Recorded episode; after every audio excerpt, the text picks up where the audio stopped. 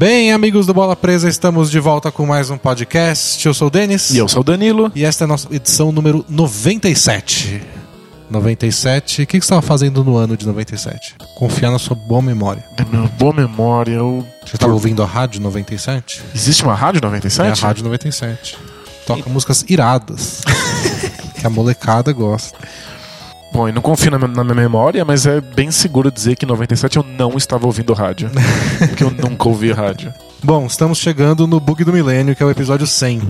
Episódio 100 aguardadíssimo. Estamos contando com auxílio dos nossos leitores. Dessa vez eu reclamei né, no podcast passado que o pessoal não tinha mandado o áudio ainda pra gente para poder compor o podcast 100. Recebemos mais? Recebemos vez? mais. Recebemos, poder, podem ter mais ainda, né? dá uma bronca de novo é, aí que funciona. Tem acho que mais uma semaninha que dá pra, pra mandar. A gente ia falar até o dia 20. Acho que dá um, um a gente pode esperar um pouco mais, tá dando tudo certo. Mas, Denis, se eu quero ajudar no podcast 100, o que eu posso fazer? Simples, você pega o, a sua voz, sua bela voz que, que Deus te deu, você pega a sua memória, que você deve ter ao contrário do Danilo. Não tenho. E aí você relembra, hum, que grandes momentos passei ao lado do Bola Presa. E aí você fala daquela pergunta que você mandou, que a resposta te ajudou, te atrapalhou. Ou de uma pergunta que não foi sua, mas que você achou muito legal e riu muito no trabalho e fez xixi na calça. Ou de quando sua mãe te flagrou escutando o podcast, você tava rindo e teve que explicar o que, que era. Não sei, qualquer história, qualquer coisa. Quando você usou rela no seu trabalho as pessoas acharam que você era louco. Isso. E aí você vai lá na nossa página do Facebook, no facebook.com.br bola presa, tem lá mensagens. Aí você manda mensagem e pode mandar por áudio. Ou você grava no seu computador e manda por e-mail no bolapresa.gmail.com. Ou você pergunta pra gente como mandar. Não sei, isso é, isso é de menos. O importante é você gravar e aí você entra em contato e a gente dá um jeito de receber. E tem que ser rápido, porque a gente tá finalizando os preparativos para o glorioso episódio é, 100. Já tem várias surpresas prontas, algumas estamos na dúvida. E a campanha do Aline no Bola Presa continua. Entra lá no, no, no, Instagram da Aline Moraes. Que é a única conta oficial que ela tem Isso. nas redes sociais. Não acredita nas outras. Não, se, se, o Twitter dela falar com você, pode ter certeza que é um marmanjo é. rindo da tua cara. Bem feio ainda. E aí vocês vão lá e colocam a hashtag ali no Bola Presa, fala responde os caras, dá uma chance para eles, se eles te amam, grava um áudiozinho, qualquer coisa, qualquer mensagem fofa. Não pareçam loucos. Isso. Pare... Pareçam loucos o suficiente para deixá-la motivada. Isso. Mas não, não loucos demais para se esconder embaixo da cama. É, ela não quer que, que, que ela pense que a gente quer matar ela, sabe? Não é aqueles fãs que, ah, você não responde. Vou. Não é tipo Ana Hickman.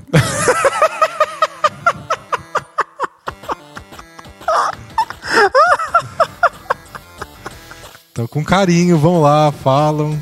E aí vai, vai dar tudo certo. Vai dar tudo certo. Continuem cobrando é. que vai dar tudo certo. E é isso, né? Que temos pro podcast 100 de mensagens. Acho que por enquanto sim, o resto é surpresa. O resto é surpresa, que vai ser. Não sei se vai ser histórico.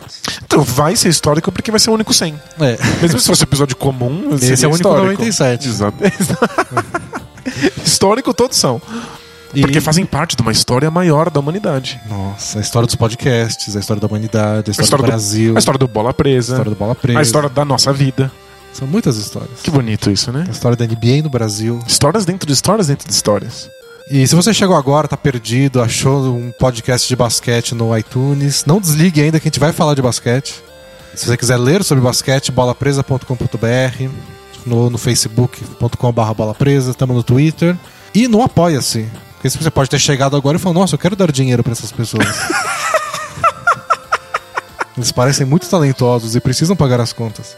Aí você entra no apoia-se, apoia.se barra bola presa, que tem lá nosso programa de assinaturas. Porque nós temos dois grandes planos na vida. É criar conteúdo muito especializado só para os nossos assinantes. E o segundo é comer. É. então a gente precisa pagar a comida durante um ano. Então é isso aí, vocês entram lá no Apoia-se e apoios, assinaturas de 9 reais por mês, você ganha textos especiais ao longo do mês, geralmente dois por semana. Por 14 você ganha um podcast a mais todo mês. E por 20 você entra no nosso grupo de assinantes no Facebook, muito alegre, muito festivo, informativo, e concorre a uma camiseta da NBA por mês. Ontem a gente sorteou do Dwayne Wade, o Fabão ganhou, parabéns Fabão. Parabéns, Fabão. Quem é o Fabão? Fabão ele assinante, Ah, então tudo bem. Amigo da galera. E tem uma camiseta E tem do uma Wade camiseta no do bolso. Dwayne Wade agora. Só precisa escolher se ele quer a vermelha ou a branca, então avise-nos, Fabão. A preta não pode? Preciso ver se tem pra, pra comprar. Que é a mais bonita, Não né? tá no meu armário. E é isso. Vamos falar de basquete? Bora, bora lá. Daqui a pouco, daqui a algumas horas, a NBA vai anunciar os titulares do All-Star Game. E a gente vai estar atrasado. Que, que ótimo. Então a gente. Boa ideia gravar agora. Nossa agenda é concorridíssima, né? Não dá. Então a gente não tem como comentar os resultados finais, mas a gente pode comentar os resultados parciais, o sistema de votação, quem a gente votaria e por que a gente votaria. Que é o mais importante, porque é tudo uma grande desculpa esfarrapada pra fazer um apanhadão desse quase meio de temporada que a gente chegou. É bem isso. Então, na, na hora que você vai, ah, eu, que, eu acho que o, que o D'Angelo Russell tem que ser titular, Porque eu trouxe pro Lakers. porque eu trouxe pro Lakers. De verdade, é um- uma explicação completamente válida. Sim. Só não é a explicação que eu espero que os outros os outros seres humanos usem. Mas esse é o problema. Em geral, as pessoas ficam dando cabeçada na, umas nas outras sem perceber que elas estão usando critérios completamente diferentes pra escolher os titulares do All-Star. Então a gente vai expor nossos critérios e ver se é. Aliás, eu nem sei quais são os seus. Talvez a gente tenha critérios É. parecidos, talvez. Eu tava opostos. confuso com os meus. Ah, é? eu tive que organizar na hora. Mas é uma desculpa pra falar dos times, dos jogadores e dos nossos critérios. Porque essa é uma crítica que a gente faz aos, aos prêmios da temporada, que não tem critérios muito definidos, né? Tem nada, a gente já falou bastante. Inclusive, É. tem um podcast especial pros assinantes Sobre, isso. Então a gente vai falar um pouco disso também. Então bora lá. Vamos começar com o resultado parcial. A última vez que a NBA divulgou a, as- a votação popular, se começasse hoje, se começasse não, se acabasse hoje, a votação popular teria o Kyrie Irving e o Dwayne Wade como os dois armadores do leste. E no front court, que é o que aglomera os pivôs e alas, estariam o LeBron James, o Giannis Antetokounmpo e o Kevin Love. Então os top 3 do Cavs, mais Antetokounmpo e Dwayne Wade. No oeste a gente teria Curry e Harden de armadores e Duran, Kawhi Leonard e Zaza Pachulia no oeste. Então, pra entender o fenômeno Zaza Pachulia, a gente primeiro precisa entender como é que acontece a votação popular. É, A votação popular nesse ano, antigamente era só no site da NBA. Você entrava no site da NBA, ia lá, tinha o ballot lá pra você votar, você clicava nos nomes que você queria. Às vezes tinha que se cadastrar. Era tipo uma cédula de, de eleição Isso. mesmo. Agora, você só tem que usar, você pode ir no site e votar, ou você usa a hashtag NBA Vote ao lado do jogador. E você posta no Twitter, no, no Facebook. Porque a NBA tá, tá mais jovem, Mais né? jovem, tá na, na hora da informática. então ficou muito fácil votar e o pessoal faz um tweet engraçadinho, escreve Zaza Pachulia, NBA Vote e você dá 15 mil retweets, são 15 mil votos. E desde o ano passado, ano passado ele chegou muito perto, o Pachulia, Muito perto. porque teve uma campanha no país dele, o presidente da Geórgia foi lá falar, galera, vamos votar no Pachulia. Não tem muitos georgianos famosos, né? Então, É. esse que tem, eles Deve- apoiam. Deve ter no levantamento de peso, É verdade. mas só, ninguém liga pro levantamento de peso. No no campeonato de quem rola mais rápido uma, uma roda de caminhão. O homem mais forte do mundo Isso. passava na ESPN D8.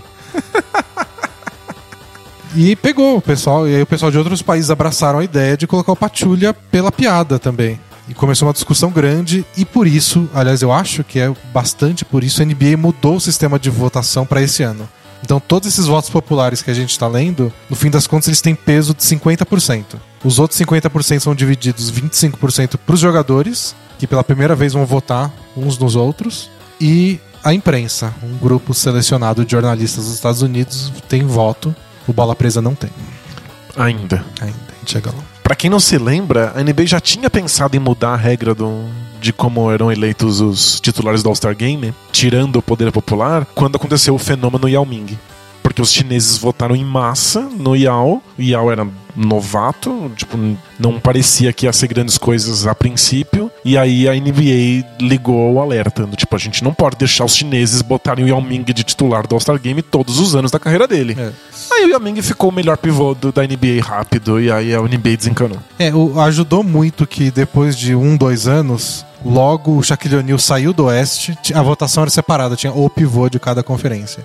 E o Shaquille O'Neal era, obviamente, o melhor pivô da NBA inteira. Aí o Shaq foi pro Miami Heat, então ele era votado no, no, No leste. leste. E no Oeste, de repente, o Yao Ming, se não era o melhor pivô, acho que ele acabou sendo depois, ele tava na briga. Então não era bizarro ele ser o mais votado. Não era tipo. A gente chegou a, a presenciar aquelas as campanhas brasileiras pra colocar Nenê. Nenê e o Leandrinho no All-Star Game. Tipo, se o Nenê ganha o, o titular de esquisito. pivô, seria meio bizarro. E o Ming era tranquilo. Então ficou no limbo aí essa ideia, mas agora o efeito Zaza Patrulha exige mudanças. Me lembra um pouco a discussão do, do tanking que a gente já falou aqui, de perder de propósito e tudo mais. A discussão tava pegando fogo porque foram dois, três anos dos Sixers fazendo loucuras pra perder. Aí quando os Sixers melhora um pouco, desiste e fala, a gente já perdeu bastante, conseguimos os caras que a gente queria. E não tem nenhum outro time tentando fazer igual? É, aí acabou. Ninguém mais quer reformar o draft. Ninguém se preocupa mais com Ninguém não isso. tem mais reunião pra discutir nada. Tipo, o problema morreu, quando aparecer de novo a gente discute. Inibimos as coisas mais imediatistas do planeta. É, e foi isso mesmo. Tipo, quando Yao Ming era um problema, discutiram isso. Yao Ming deixou de ser um problema, voltou tudo ao normal. Exato. E agora surgiu o Patulha e eles resolveram não correr esse risco. E Patrulha não é nem um Yao Ming, tipo, é o pivô B da Geórgia. Aí é, aí é treta. E eu vi uma, um argumento bem legal. No começo, eu, eu, eu confesso que eu não dei muita atenção. Tipo, ah, a NBA mudou o sistema, eles não querem Patulha, que bobagem. E segui minha vida. Aí eu vi um comentário do Woj, o, o, o cara que mais dá furos no jornalismo basquetebolístico do mundo, o senhor Draft. Ele não é muito de fazer comentários, né? Ele é o cara da notícia Sim. e tudo. Mas ele fez um comentário que eu achei muito legal. Falando de como a NBA hoje é difícil pros fãs decidirem alguma coisa. É caro pra você pagar o League Pass, é caro os ingressos. Tudo na NBA é custoso. E que o voto não era.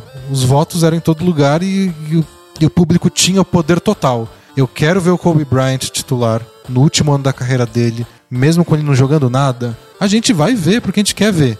E agora isso pode não acontecer. Então, tipo, era um dos últimos lugares onde o povo decidia tudo do começo ao... Mas nem do começo ao fim, né? Os titulares eles definem do começo ao fim. Porque os reservas eram. Os técnicos, Os técnicos. votam nos reservas. E que agora nem isso o, público escolhe. E eu falei, não, puta, é, é verdade. É um ponto. Mas por outro lado, eu acho que a NBA tá tentando consertar um ponto de que às vezes o público não sabe o que ele quer. Ao meu ver, pra NBA, o All-Star Game é a grande vitrine do, do basquete. Sim, é, é quando eles têm audiência de um monte de gente que não assiste basquete, ou que assiste uma vez por ano, duas vezes por ano. Exato. Então, tipo, o cara leigo que quer saber o que tá acontecendo no, no basquete, ele assiste o All-Star Game pra saber quem são as grandes estrelas. Acontece que esse cara leigo que vota nessas estrelas vai votar em estrelas que talvez não sejam mais estrelas. Ou talvez ignore alguns jogadores que ele não sabe que existem, que mereciam estar lá, que são as grandes estrelas do momento, mas ele não conhece pra um time bizarro. Então, como pra NBA interessa ter uma grande vitrine pro All-Star, eu acho que eles são- estão preocupados em consertar essa distorção. Tipo, se é pros caras conhecerem as grandes estrelas, que as grandes estrelas estejam lá. Não deixa o cara votar no. Senão o Wade vai todo ano. Ah, E é ruim o Wade todo ano? Então, não, tudo bem, pode ir o, ir o Wade. Mas não é importante que o- os torcedores que vão ligar lá uma única vez no, no- no ano pra conhecer basquete vejam o DeMar DeRozan? Mas eu, eu não Senão acho. ele é limbo, ele não existe. Ele é fantasma. Mas você acha que o DeMar DeRozan não ia no, no- entre as reservas? Mas não é a mesma coisa. Ah, eu acho que é. Eu acho que no- se o voto do popular fosse pra todo mundo, talvez desse um pouquinho mais de dor de cabeça. Mas sendo só os titulares, tipo, ah, eu sei que tem esses caras novos e promissores, mas pô, eu assisto NBA por causa do Kobe. O Kobe é o cara que eu amo. Eu quero ver o Kobe mais uma última vez. E eu preciso esperar ele ter uma produção eficiente em quadra. Então, é Sabe? Eu não quero. Dane-se que tá o último. Dane-se que tá jogando mal. Eu quero ver ele, é o cara que eu gosto. É um jogo não amistoso, sabe? Eu sei que você gosta do Kobe, legal, é um amistoso, é divertido. Mas não é mais importante pra NBA que a gente esqueça um pouco o Kobe, veja quem são os, os grandes nomes e apresente esses nomes pro público? Eu, eu acho, mas eu não acho que isso impede. Eu não acho que ter o Kobe titular impede. Por isso que eu acho que é legal ter os- o voto popular ser só entre os titulares. Tipo, aí, nos titulares, você pode colocar o cara que você gosta só porque você gosta. Usar essa patulha. Usar Asa Patrulha se quiser. Tipo, O povo quer ver os Asa Patrulha, o povo vê os Asa Patrulha. O povo não quer ver essa patulha. o povo nem sabe quem são os outros pivôs do, do, do Oeste. Ah, eles estão lá. É pela piada? Deixa a piada rolar. Sabe? É um amistoso. Eu não, eu não vejo problema. Se fosse o time inteiro, tudo bem. Mas uma vaga pra um cara que talvez nesse ano não esteja merecendo tanto, numa coisa que nem tem critério definido, Não pode inverter? O povo escolhe os reservas? Mas aí Porque são... tem um peso simbólico diferente. A maior parte das pessoas nem vai ver quem são os reservas. Vai ver os titulares entrando lá no, no- no showzinho, ver quem são os cinco primeiros e falar: caramba, olha só, quem é esse moleque que tá aí? Ah, é o Anthony Davis, que legal. Aí você tem que definir o que é a prioridade. A prioridade é é uma premiação, tipo, vamos premiar os melhores da temporada ou vamos premiar o público com um jogo pra ele se divertir com os jogadores que eles escolheram ver. Acho que não, não, não é pra ser um prêmio. É do tipo, vamos apresentar pro público quem são os grandes jogadores dessa temporada. E quem, você- quem é que ele deveria conhecer? E você, público, é muito burro e não sabe escolher. Isso. Não é que todo público é burro, mas é que tem uma quantidade muito grande de leigos que se você deixar, volta no Michael Jordan. Não ia ser da hora o Michael Jordan jogar um Star Game? Isso, tem uns nomes que ficam pra além do esporte, tipo Kobe. E aí alguns outros nomes desaparecem simplesmente porque o leigo só conhece o Kobe. Eu não acho que isso seja um problema, mas pra NBA é. A NBA precisa mostrar os novos talentos, precisa mostrar as novas caras, precisa mostrar que tem renovação e eu acho que o All-Star Game é o lugar pra isso. É que eu acho. A minha impressão é que antes era um equilíbrio bom, porque o cara votava no Wade pra ser titular, porque é o cara que ele conhece, é a super estrela. E aí vem do jogo, o Wade joga cinco minutos, aí ele senta e entra o DeRozan no lugar. Entra o Jimmy Butler. E aí o Jimmy Butler dá uma enterrada louca. E aí você fala, oh, legal esse cara, ele joga com o Wade, é isso? Da hora, vou assistir. É, eu acho ok. Então eu acho Mas- legal ter o teu público escolhendo, aí o, o cara que é selecionado serve meio que de isca, sabe? Eu votei no Kobe, é o último All-Star Game do Kobe, eu vou assistir por causa dele. Aí o Russell Westbrook é MVP do jogo. Fala, Nossa, é da hora esse cara, né? E aí, sabe, o Kobe foi a isca pra você ver o Westbrook. Ok, acho que funciona também. É que eu ainda, ainda gosto da ideia do cara que quer saber quem são os cinco titulares. Devem ser os cinco melhores jogadores da conferência, né? Sim. E aí tá lá o Kobe ou o Wade. É, isso, isso é verdade. Você pode criar uma impressão ruim. Quando você vai ver depois o Kobe não é bom assim, você fica meio. pode ficar meio perdido. É tipo, não, mas o o Wade é. Não parece tudo isso, ele é tão lento. Às vezes. Às vezes. Acho que no All-Star ele vai parecer lento. Não tá tão afim assim, essa altura do campeonato. Talvez nem jogue. Né? Tipo, tem sempre essa possibilidade do. Ah, meus joelhos estão doendo. Mas o que eu acho que tem um agravante agora, nos últimos anos, que antigamente não era um problema e agora é, existem bônus de contrato. E não só bônus do tipo o cara negocia individualmente. É, se for All-Star, você ganha mais não sei quantos mil ou milhões. né? É uma coisa do, da CBA, que é o acordo é, laboral entre os jogadores e a liga. Então, se um jogador de X idade já foi para All-Star Game tantas vezes, ele pode, na renovação dele, o máximo que ele pode ganhar é tanto.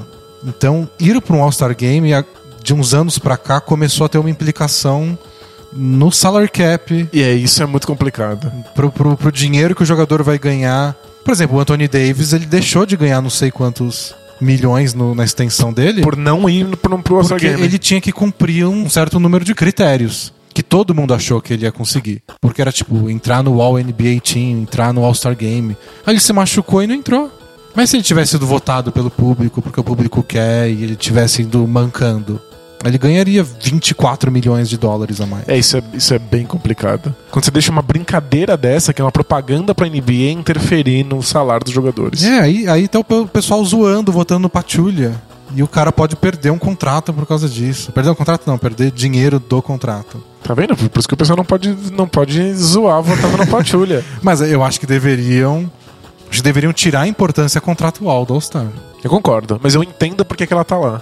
Porque se, se o jogador, sei lá, é selecionado dois anos consecutivos pro All-Star Game, ele é uma cara reconhecível. E isso transforma uma franquia. Prova que ele é mais valioso, logo ele merece um salário maior. É, ele é mais valioso, não necessariamente em quadra. É, né? No- no- na, parte meta-jogo da brincadeira. Os fãs da Singapura vão reconhecer esse jogador e aí eles vão comprar a camiseta desse time. Quando eles viajarem para os Estados Unidos, eles vão querer assistir um jogo desse time. Os outros jogadores vão ficar de olho nisso, o mercado fica maior. Ele é um, ele é um nome reconhecido da NBA, Exato. né? então ele merece ser recompensado por isso. É, tipo, Eu também entendo, porque. Faz sentido, só que aí tem. Acaba criando, às vezes, mais problemas do que resolve. É, e o Woj, quando ele fez esse comentário, falando que os fãs perderam o protagonismo que eles tinham, Sim. ele falou que ele também se recusa a votar. Ele tem direito como jornalista, ele recebe o papelzinho da NBA, mas ele não vota porque ele sente uma posição desconfortável. E ele é um cara da mídia, ele entrevista jogadores, ele tem, ele tem as fontes dele e ele tá lá decidindo o futuro dos caras. É, Ele pode. Mesmo que ele não saiba, ele pode ter motivações inconscientes que não são. É, então. Tipo, não são racionais nem objetivas. E, e ele se- pode não gostar de um E se o cara. Damian Lillard descobre que ele não votou no- no- nele? É. Nunca mais dá uma entrevista pro cara. que o Lillard é pirado. Então ele se sentiu desconfortável com isso e, e é realmente você põe a imprensa numa situação desagradável. E da última vez que eu pesquisei, não, não ficou claro se a NBA ia divulgar Esse o voto é público. os votos dos jornalistas e dos jogadores. Porque saiu um videozinho na internet do Grizzlies com o Tony Allen zoando muito nos, nos votos. Então ele tava votando no Luke Babbitt, sabe? Mas de, de verdade? Não, Isso era só não piada? sabem se é piada ou se ele tava votando de verdade. Era um videozinho curto. Tipo, ele tava lá dizendo que estava votando. Ele não sabe se ele entregou isso aí. E se os jogadores zoam também? É complicado. E se os jogadores do Grizzlies se reúnem e falam, tipo, "Ah, a gente aqui é o time da raça, não tem essa de All-Star, não tem individualismo aqui, vamos aloprar com esses votos. Aí são 15 jogadores, todos os 15 votam no, no Luke Babbitt. A Luke Babbitt. Não sei se é bastante pro É, Luke acho que mesmo Babbitt, assim não né? vai. Acho que eles já jogam fora o voto. É. É que se fosse um prêmio, tipo, se a gente estivesse falando de MVP, é diferente. Os jogadores têm esse respeito uns pelos outros. E, tipo, eu acho bem legal que eles reconheçam quem é o melhor dentre eles. Mas o All-Star Game não é um prêmio. O All-Star Game não passa de uma propaganda. É uma vitrinona gigante. E, tipo, eles podem boicotar, eles podem zoar, eles podem não gostar que isso exista. Vários têm preguiça de jogar. E, e se for público voto, pode virar uma coisa meio daquele voto da FIFA, de melhor do mundo, que os capitães de cada seleção votam. Mas depois é divulgado os votos. Aí você tem que votar no cara do teu time, senão paga mal mal. o Messi nunca votou no Cristiano Ronaldo. Ele vota no Iniesta, votava no Xavi quando ele tava jogando ainda. Porque são os caras que jogam com ele no Barcelona. Mesmo o Cristiano Ronaldo, ele vota só nos caras do Real Madrid. Porque Você senão, fala, que imagina o clima. né? Que, que patético. É, Não pode divulgar isso, né? É. É ruim pra, pra, pra imprensa que trabalha com isso e pros jogadores vira uma panelinha ridícula. Porque não pode pegar mal. Pra eles tanto faz quem ganha. Não quero ir chegar amanhã no treino e os caras me olhar torto. É só isso. Otário, você votou no Cristiano, velho? Você é trouxa. Ele é nosso inimigo, a gente É. quer matar ele, não votar nele. E a torcida, né? A torcida do Barcelona lá, cara, você é louco, votar naqueles putos de Madrid. E aí fica todo um voto político. Ai, que preguiça. E aí eu acho que a NBA não vai fazer isso, eu imagino. Mas eu não, não vi, não, não achei a confirmação. Eu achei que a NBA tentou resolver a questão do Patulha e agora criou uma coisa maior. All-Star Game tipo, é um evento bizarro, semi-ridículo e muito divertido no meio de uma temporada. É óbvio que o cobertor é curto. É claro que sempre vai ter problema e discussão e bagunça. Nunca vai sair como eles querem. Então acho que, acho que talvez a NBA devesse ser mais clara com isso. O quanto o All-Star Game é sério, o quanto é zoeira. Porque os jogadores levam a sério. O Lillard ano passado, que a gente zoou aqui, mas ele ficou puto de verdade que ele não foi votado. E a gente usa isso até quando os caras estão indo pro Hall da Fama, o cara se aposenta, a gente fala, é, esse cara foi 15 vezes All-Star, Então, esse mas- cara é fantástico. Esse cara foi 15 vezes All-Star, é tipo um medidor de impacto cultural. Mas, tipo, esse cara realmente teve impacto no imaginário das pessoas. Ele é uma pessoa reconhecível. Isso não quer dizer que ele é bom jogador. Mas, mas você concorda que usam esse argumento. No Hall da Fama? No qualquer discussão. É porque no Hall da Fama, é- é um dos, dos fatores mais importantes do Hall da Fama é o impacto cultural. Mas, tipo, discussão de internet. Ah, mas discussão de internet. Não, quando, quando as pessoas vão lembrar de um jogador e vão fazer aquelas montagens na internet e colocam lá Jordan, aí coloca o desenho de seis troféus, não sei o quê, e tem lá quantas vezes ele foi All-Star. Vira currículo. Vira, mas é ridículo. Ah, se for ridículo, a gente encerra por aqui falar de All-Star Game. Não, mas acho que, acho que pro, pro currículo, pra mostrar quão bom você é, acho que não. Tipo, qual é o seu impacto na liga, se as pessoas lembram ou não de você, se você é um dos, do- um, um dos grandes nomes entre os jogadores ou entre o público, sem sombra de dúvida. Botar no currículo é meio esquisito. É tipo, sei lá, botar no seu currículo que você foi 10 vezes representante de classe. Mas até eles, nos ginásios anunciam assim, tipo, os jogadores, tipo, Seven Time All-Star e não sei quem. Vira uma coisa pro cara, especialmente o cara que não ganhou título, vira, tipo, esse é o meu prêmio. Não, não, não tem dúvida que deveria ser um. Ser All-Star deveria ser mostrar que você tá numa elite, que você tá entre os grandes nomes reconhecíveis da liga. Então, nesse sentido, legal. Você fala assim: olha, eu sou, eu sou um dos caras que tá no topo. Mas é isso. É, e acho que fica confuso também a questão do voto popular. O voto popular era sempre pela popularidade, né? Que a gente tava comentando. Eu quero ver o Kobe, dane-se. E aí os técnicos votam em quem é melhor nessa temporada. E aí fica uma mistura, tipo, dos caras. A imagem deles com outros caras que é o desempenho nos últimos três meses. É. E aí alguns técnicos você vai ver e. e votam num cara que não tá jogando tão bem assim. Mas é o Tim Duncan. Sabe, aconteceu já de cara passar um tempo machucado, não tá na grande temporada dele, até ser um pouco menos usado. Mas, porra, é o Duncan, é o Novitsky, não pode ficar Eu fora. não posso deixar o Duncan fora do All-Star, porque ele obviamente é um All-Star. É. No sentido de ele é um dos maiores nomes da liga. Mas e se nos últimos três meses tá outro cara? Então eu acho que sempre ficou numa, num- numa zona cinza o All-Star de É muito. quem muito. deveria ir. A gente tá votando os melhores dessa temporada, nos melhores da atualidade. A atualidade soma o quê? Os últimos dois, três anos? Você tá falando dos melhores jogadores ou tá falando dos jogadores mais importantes? A gente quer, a gente quer consagrar os, os talentos que já são famosos, a gente quer mostrar as novas caras. É. É, é- é difícil mesmo, porque obviamente não tem um critério. E aí cada um usa o seu e fica aquela É bagunça. uma bagunça. O que acontece em todos os prêmios, né? Cada um vota no MVP por um motivo. Você soma todos esses votos por razões diferentes e vê quem ganha. é, tipo, no fundo o All-Star Game virou um, um prêmio. É. Tipo, um prêmio de, de importância. Uma medalha de. Você esteve entre os melhores. É, uma medalha de honra ao mérito. Vamos para os nossos votos? Pra gente poder falar um pouco dos jogadores e dos times. Quem a gente tá, ach- acha que tá jogando bem, tá jogando mal. Porque já que o All-Star Game não vai até o Bola Presa, o Bola Presa vai ao All-Star. Game. Você votaria se você tivesse. A NBA manda pra gente. Vocês são imprensa, vocês são fantásticos. Parabéns pelo sistema de assinaturas. Não mandaram nem álbum de figurinha pra gente. É, quanto mais cédula Mais, de de All-Star. Mas mandaram o League Pass, então tá tudo. Beleza. Eu. Eu responderia, eu votaria, só que mandaria junto uma carta aberta explicando quais foram os meus critérios. Tipo, precisamos carta falar aberta. sobre os critérios. Aí eu contaria quais são os critérios que eu usei e quais foram os meus votos. Se eu fosse o Adam Silver, eu nunca mais mandaria pro Bola. Se fodeu, mandou uma vez. Nossa, eu mando pra você, eu sou simpático com esse bloguinho de merda do terceiro mundo. E você me manda uma carta aberta. Ah, por favor. Carta aberta. Mas é isso, saiba que se um dia acontecer, eu vou mandar uma carta aberta. Tá, então você quer falar primeiro os seus nomes, a gente começa pelo Légio, ou quer você falar seu critério primeiro? Acho que é melhor a gente, a, gente- a- a gente falar dos nossos critérios. Tem, deve ter um critério também. Tenho, tenho. Bem, bem tosco. Quer começar pelo seu critério tosco? Tá, começa pelo meu critério tosco. O meu critério tosco é que eu acho que é legal premiar os melhores da temporada. Porque eu gosto do registro histórico.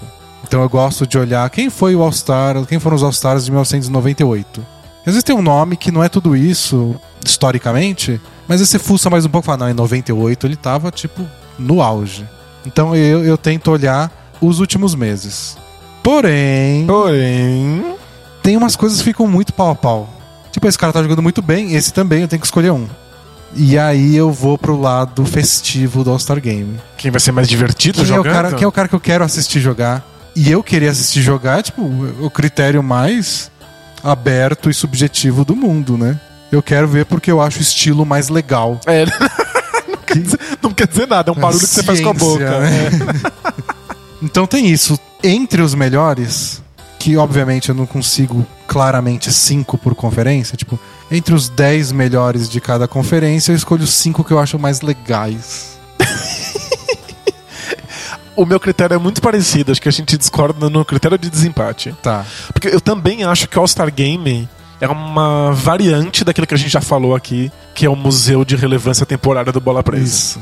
Então, tipo, é um museuzinho. Tipo, daqui a 20 anos eu quero olhar pra trás e lembrar quem eram as grandes histórias de 2017, os jogadores que meu filho precisava conhecer em 2017, eu olho pro, pros titulares do All-Star. É isso que eu queria que o All-Star All Game fosse. Esse museuzinho de recordação. E aí, como critério de desempate, é porque realmente tem mais do que cinco jogadores que meu filho deveria conhecer no, no, em cada conferência. Eu vou com a melhor história. Tipo, Você pensa na. Eu penso em mim e você pensa na sociedade. é, eu penso no tipo.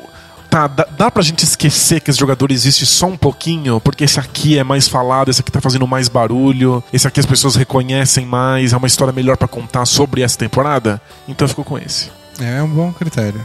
É- é- basicamente eu transformei o All-Star Game no Museu de Relevância É. Temporária do Bola Presa.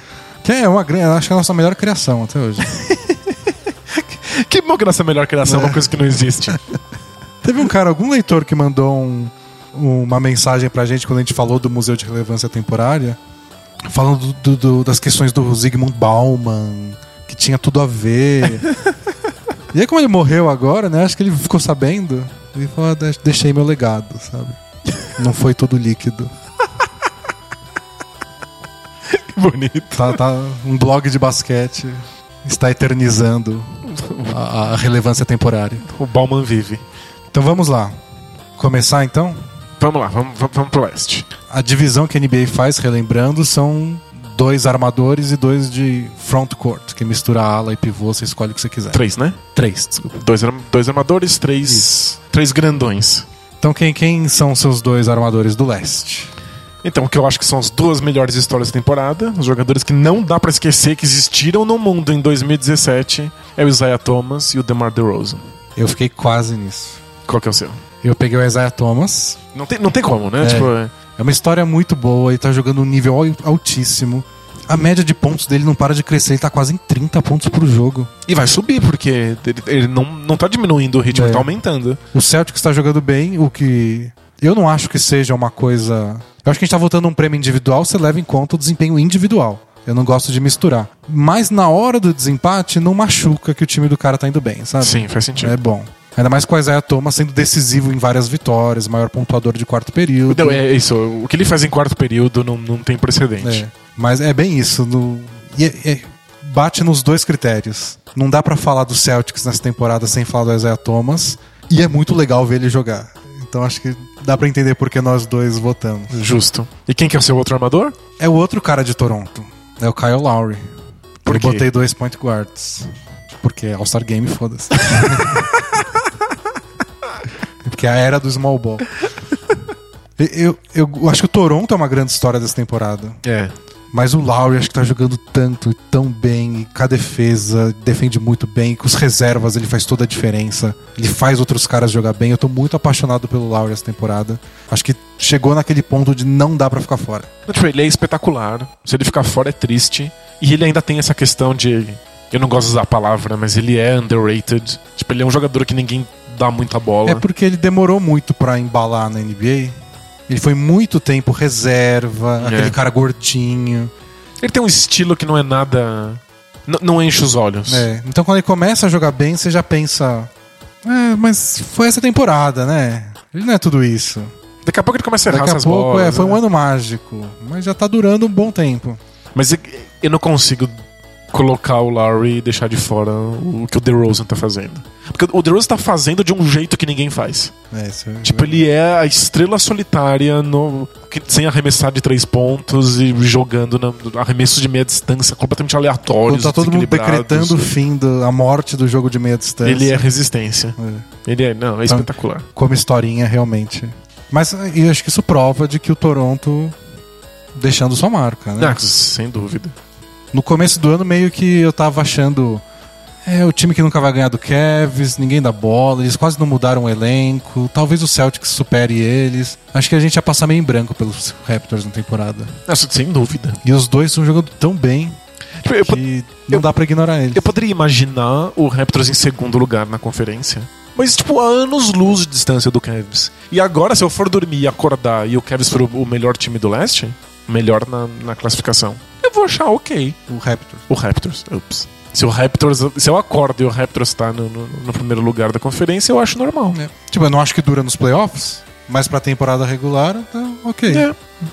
Pensa assim, ah, o Cavs tá preguiçoso, olha lá, o Raptors conseguiu. É, vamos pras alas e grandões e pivôs. Você escolheu um pivô? Médio. O que é pivô, né? Defina pivô. Defina pivô. Ah, tecnicamente, acho que sim. Eu escolhi um pivô. Acabei de falar, ah, dois armadores, Um pivô, small pivô. ball. Tá, então vamos deixar o, esse pivô por último. Tá. Fala aí do, o- os seus dois alas. É bem sem graça, porque não dá pra escolher outros. Eu escolhi o LeBron James e o Giannis Antetokounmpo. Então, somos dois, não tem, não tem outros. É possível escolher outro. Não. Você consegue imaginar alguém, pode não ser o seu argumento, mas tipo, que critério englobaria outros dois que não fossem Antetokounmpo e LeBron? Um critério que os alas não podem ter nomes começados em LG. aí dá. O que- Tem que ter um canhoto. Isso, é. Esse é um Cota de canhoto. Cota de jogadores da Geórgia. Até se for força nominal, o critério, Giannis Antetokounmpo. E LeBron, LeBron James é muito louco. é. LeBron. LeBron é um nome espetacular. Não tem como, todos os Todos critérios os critérios usados, tem que escolher um dos dois. ah, mas e as estatísticas? É esses dois. Ah, mas e os números avançados? É esses dois mesmo. As, as melhores histórias da temporada em- entre alas no leste. É, esse esses é- dois, é. E, e as jogadas de efeito são esses dois. E os que, os que mais ajudam seu time são esses dois também. E os caras que dão mais toco em contra-ataque. são, são esses dois mesmo. Para de insistir, seu mala. E os que. Vai se foder. É. Acabou a brincadeira. Tá, e aí que- que- quem é seu pivô, pivô? Então, aí eu ousei. Eu acho que é nosso querido Joel Embiid. eu sou embideiro desde criancinha. Fiquei meio em dúvida, tipo, ah, não sei, eu sou suspeito, eu sou enviesado. Eu falei, ah, foda-se, ele mesmo, ele tá jogando muito. E eu não vejo muitos caras tão melhores que ele. Eu acho que ele tá. Eu não sei se vai durar pra sempre. Talvez a NBA saque um jeito de marcar ele melhor, talvez ele se machuque, talvez ele não evolua. Sei lá, mas esses meses ele tá entre os melhores do leste. Ele tá num nível absurdo. Ele faz um time que não é um time conseguir vencer partidas. Sem, sem, sem o Joel Embiid em quadra, os Sixers têm um saldo negativo, mas de, de passar vergonha, de ser o time do ano passado que quebrava recorde de derrota. E com ele, não é que o time melhora, vira um time bom, um time com saldo positivo, um time que faz mais pontos do que toma. E a melhor defesa da NBA. É, quando, nos minutos que ele tá em quadra, é a melhor defesa da NBA. Ele tem números em volta do aro, aproveitamento dos adversários em volta do aro, enquanto ele está lá presente defendendo, no nível, às vezes, melhor que o Rudy Gobert. ele é um novato, acabou de chegar, passou dois anos parado. Não, é surreal. É que ele tem uma limitação de minutos. Ele começou devagar. Ele perdeu vários jogos. Ele perdeu muitos Tem gente que jogos. não gosta de votar em gente que perdeu 20% da temporada. Eu acho que ele ainda vai ser a maior história da NBA. Tipo, não é a hora ainda de você apresentar ele pro público leigo. Tipo, os leigos podem ouvir falar dele ano que vem. Mas tá guardando melhor pro, pro povo não conhecer. É, tipo, A gente eu, nunca pode colocar o Danilo no poder, gente. Ele vai esconder todos os OVNIs. Ele não quer que o povo saiba. Mas eu vou, mostrar, é eu vou mostrar primeiro os gnomos. eu acho que a história que o povo precisa saber antes do Embiid é o Porzingis. Você escolheu o Porzingão? Eu, eu esco- Nossa, escolhi o Porzingão é. da massa. E aí, é pivô? Pode- Não, Deveria ser, né? Tecnicamente, o Knicks tá falando de, dele ser titular de, como, como pivô No futuro próximo. no futuro próximo. Então, tecnicamente, eu escolhi um pivô. É, Então a gente escolheu dois dos pirralhos da NBA. É, porque, mas e- eles são as, as caras que precisam ser conhecidas. Não tem nenhum outro veterano que o público precise ver no, no, no titular é, no por esse critério, acho que não. E eu acho que tem outros nomes que poderiam entrar, tipo o que estava sendo votado com o Kevin Love. Ele voltou a jogar muito bem, mas não acho que ele tá tão melhor que o Embiid. Não é uma história boa. E de assistir jogar, nem sempre é legal. Um jogador que muitas vezes é ignorado em quadra. Quando ele Aconteceu. pega fogo, que tá acontecendo algumas vezes na temporada, é mais legal. Mas a gente já vê ele pegar fogo e aí ser ignorado. É, Então. que não, não, não entendo, mas é engraçado. E aí, você vê o que aconteceu, né? O Kyle, Ir Irving e o Kevin Love ficaram fora da, da nossa É. lista. Que, e, e provavelmente, eles, pelo pelo menos na votação popular, eles são titulares do leste. O Irving estaria na minha lista se eu usasse um critério que eu já utilizei no passado, que já até escrevi sobre isso no Bola Presa, tipo, há nove anos atrás, que foi uma vez que eu disse que o All-Star Game devia ser só pelo show. Ah, entendi. Devia ser só os jogadores que a gente quer assistir, jogada de efeito. O Duncan não quer fazer nada, não vai o Duncan, deixa ele em casa comendo panqueca. Ele agradece. Porque, tipo, eu queria ver o Vince Carter enterrando mais vezes num ambiente festivo. Mas chegou uma época que ele parou de ir, porque ele não tava jogando bem, porque o time dele era uma bosta. E eu queria ver mais o Carter. E acabou não rolando, e agora já tá com 40 anos de idade. É que eu acho que o caráter festivo é secundário. É, então. No sentido de que a NBA espera que aconteça, mas não pode levar isso como critério. E aí naquela época eu defendi que deveria ser o principal. Deveria ser um show de. de ser circo, sabe? Mais jogadas de efeito. Mas aí o Irving é titular. Aí o Irving é o, o principal, o número um de todos. Acima de LeBron, Antetokounmpo, Curry, Duran, qualquer cara. Se for pra dar show, o Irving é indispensável. A gente mantém nossa ideia de evento pro All-Star Game, que é o Irving contra a, a contra Rapa. a Rapa. Irving contra o mundo. Alguém tenta tirar a bola dele enquanto ele dribla sem parar. Irving versus Renka. É. Renka ou Rapa? O que, que você prefere? Prefiro Renka. Renka. Eu, tô- eu fico com medo, porque, tipo, agora a gente é meio global, assim, tem gente ouvindo a gente. Na Coreia, né? Tem um cara na Coreia, tem um cara na Coreia. Austrália que tá brigando com a Tchecona lá. E tem o pessoal que, que fala português, mas que não fala português brasileiro. É. A gente tem angolanos, moçambicanos, portugueses. Agora tá aprendendo gíria, mano. Acho que eles já ouviram falar em Renka. Eu acho que quando. Renka é um coletivo de muitas pessoas aleatórias. Acho que nesse caso eu usaria Irving contra Rapa. É que a Rapa parece que é o resto. É o que é o resto de lixo. Rapa Agora, não- se eu visse uma, se eu visse uma, um monte de gente vindo em direção a ele, eu falava, nossa, mó renca. É que Rapa não, dá- não, não parece que é tipo, ah, uns caras ruins que sobrou aí. É, pode passar essa impressão. e eu não quero, porque eu quero os melhores defendendo ele. Exatamente, então não pode ser a Rapa. Tá, beleza, con- convencido. Irving versus Renka. Então o Irving, ne- nesse critério que eu tinha, eu votaria no Irving. No que eu tô agora, acabou não dando. Ele tá jogando muito bem. Tá sim. Mas é que, tipo, ele tá jogando bem. E o Isaiah Thomas que a gente votou, o Lowry também, o DeRozan, Mas o Kemba Walker. Tem que usar algum critério de desempate. É, armador no leste tá impossível. Não, não dá pra escolher. Que era um amador na NBA já faz muito tempo. É. É muito fácil. Também, qualquer naniquinho vai lá. Brincadeira. Tem o Jeremy Lin. Ah, não, brincadeira, machucou. tá, então escolhemos. Eu fiquei com Lowry, Isaiah Thomas, LeBron, Antetokounmpo e Embiid. E você com... Isaiah Thomas, DeMar DeRozan, LeBron James, Antetokounmpo e o Porzingis. Da hora. É, vamos pro oeste, então. Bora. Nos armadores do oeste, eu senti que em qualquer critério você tem três escolhas possíveis. Ok. E você tem que deixar um cara de fora. Então quem você deixou de fora? Eu deixei o Curry de fora. Os meus armadores são James Harden e o Russell Westbrook. Eu deixei o Westbrook de fora. Sério? Sério. Fiquei com Harden e Curry. Então, eu, eu quero que os meus filhos saibam que o Curry existiu no mundo em 2017. Mas a Mas história, dessa do temporada Westbrook é é Westbrook. tipo, em todo- todos os ângulos pelos quais você olha. É a melhor história de novela ruim. É a melhor história de filme hollywoodiano. É a melhor história de fábula com, com animaizinhos pra crianças. É a melhor história estatística. É, é a melhor história no, no- nos vídeos de melhores momentos do YouTube. É, não, se eu estivesse usando o seu critério, o Westbrook ia estar lá no topo, porque é a temporada dele. É a assim. temporada dele. É.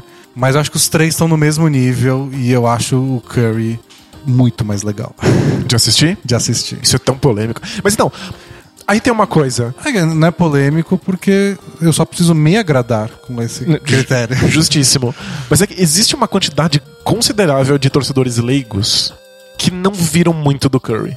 Conhecem porque Ah, ele. Será que nos últimos anos não viram? Então, ele, ele obviamente é uma presença. Tipo, ele é famoso. Mas eles não assistiram tantos jogos assim do Warriors, porque muitos torcedores leigos não assistem muitos jogos. Assistem os que passam na TV de vez em quando. Só passa o Warrior. Eles acham que o Curry é puramente um arremessador de três pontos. E aí eles acham isso chato.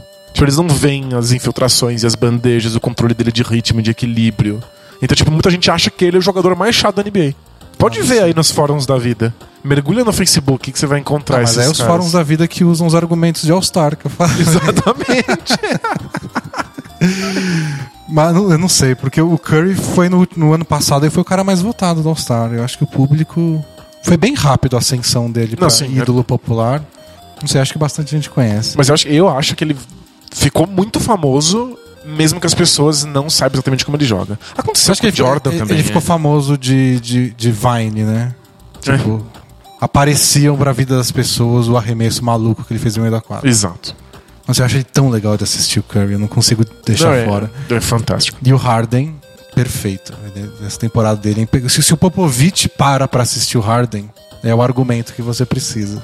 Eu, eu- eu só dou risada de quem dizia na temporada passada que o Harden era meia boca e ficava apontando os erros de defesa. É, pelo amor de Deus. Tipo, você simplesmente dá as condições certas e o cara faz isso. Tipo, é, é inacreditável. Essa temporada é, é, tipo, é de tirar o fôlego. Aliás, falando em defesa, o quanto você acha que defesa tem que pesar no All-Star? Como assim?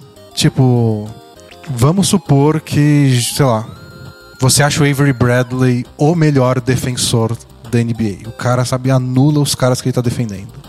Geralmente esses caras não vão pra All-Star Game. Não. E a questão do voto popular eu entendo. É mais legal ver os caras que fazem cesta do que os que impedem cesta. Sim, especialmente pra quem tá começando agora. É, mas a gente que em teoria é o voto da imprensa, o voto especializado. A gente tem essa obrigação de dar um peso maior. Porque eu, eu tô usando aqui no meu critério a questão de ser legal. E nem sempre defesa é legal. Tipo, é legal até certo ponto. É, é É que- legal de assistir, mas é mais legal o cara que supera a boa defesa. Sem dúvida. Mas é que não é mais legal de assistir o cara superando a boa defesa quando a boa defesa existe ali, né? Ah, sem dúvida.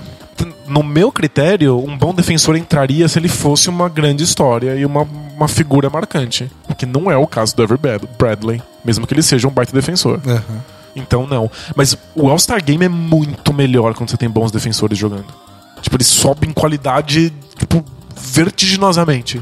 É, Só quando- de ter um bom defensor em Quando quadra. entram aqueles caras. Bem, bons defensores tem. Eu, eu acho que o que você quer dizer é o cara que se identifica como bom Isso. defensor. O cara que precisa mostrar, ele tá na vitrine, ele tem ali uns minutinhos dele pra mostrar pro, pro público do mundo, pro cara da Coreia, que ele é um grande nome da, da NBA. É. E a única coisa que ele pode fazer pra mostrar isso é defender. O cara que não aceita ser driblado nem na, na pelada. Isso. É, tipo, esse cara Esse cara melhora mais muito o legal. nível. Isso é verdade. Mas não sei se tem muitos deles que são caras reconhecíveis e que são reconhecíveis por conta disso. Não sei se, É. se é o caso.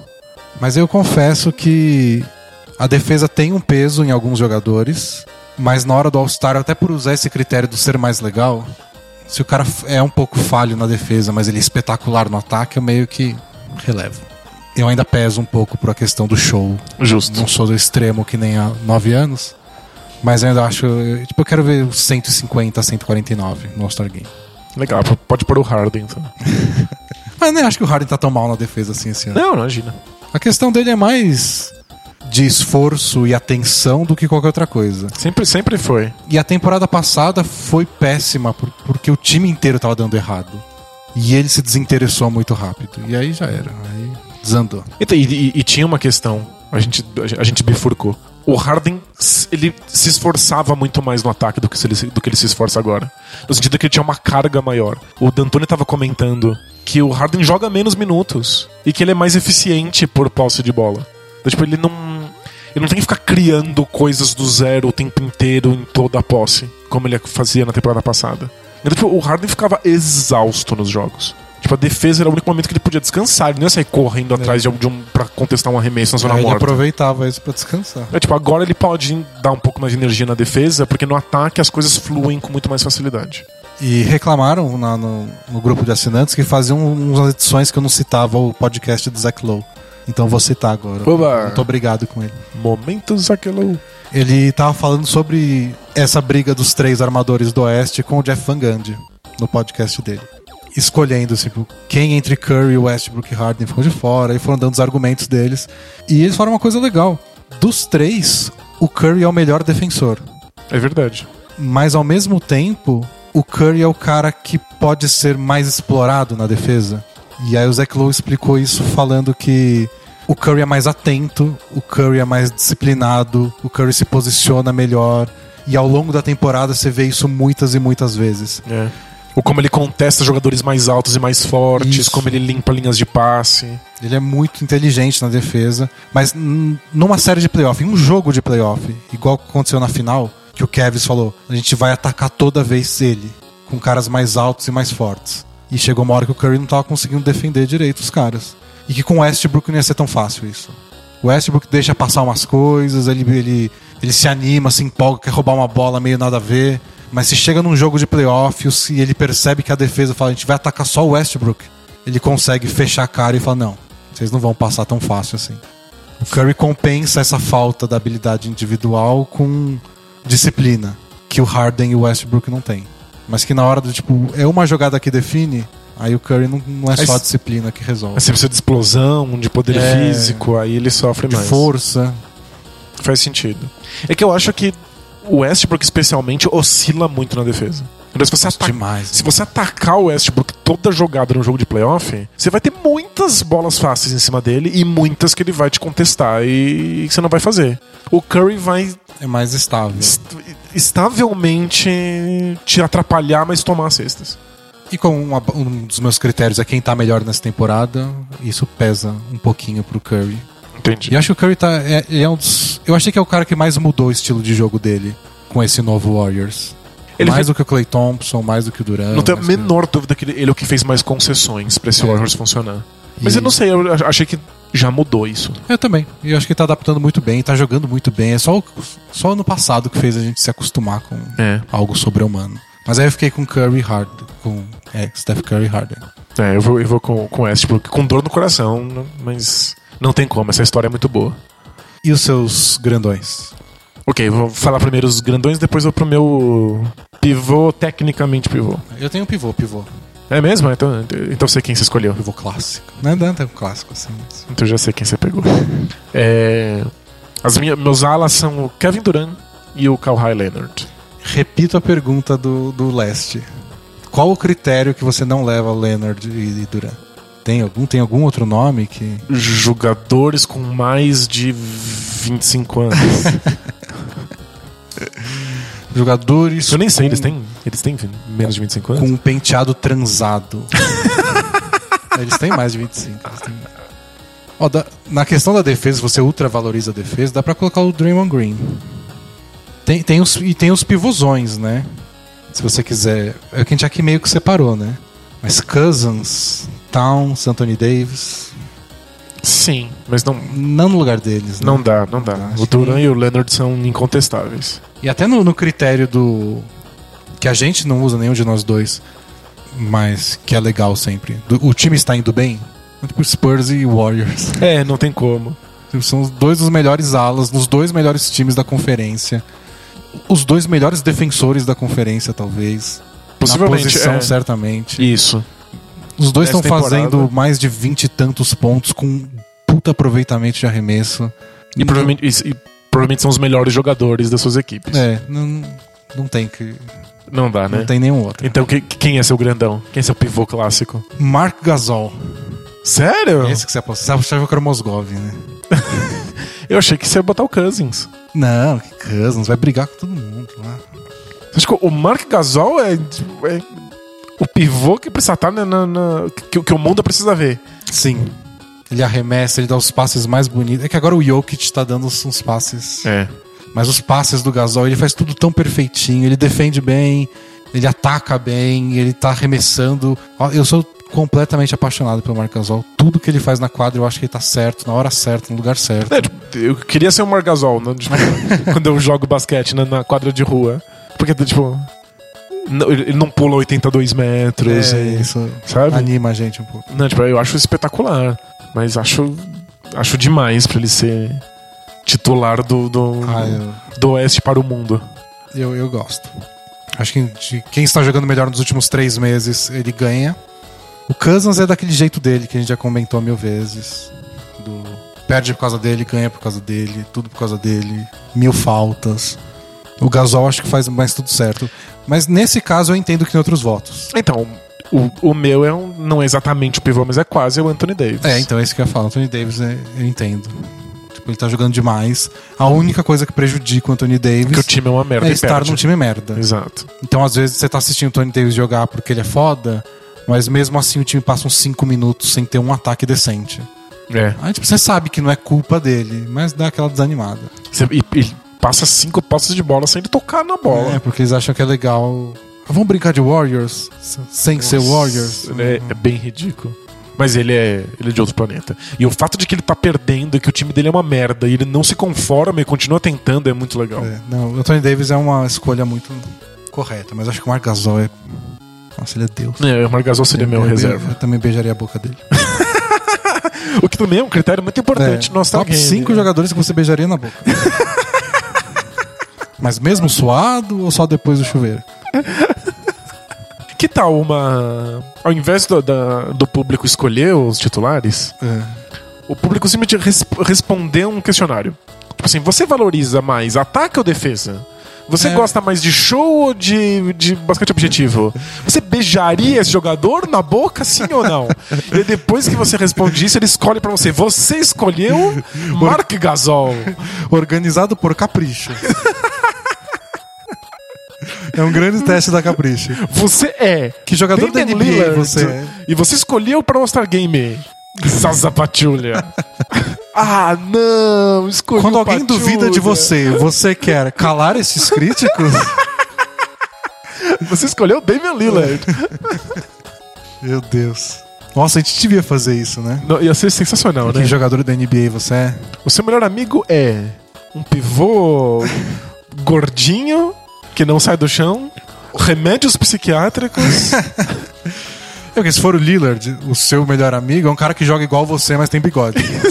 que é o CJ McCollum. o seu clone do mundo O bizarro. seu clone do mundo bizarro. No caso do Marc Gasol, seria O Zach um Randolph. amigo gordinho. Isso. E no caso do Artist seria remédios psiquiátricos. Isso.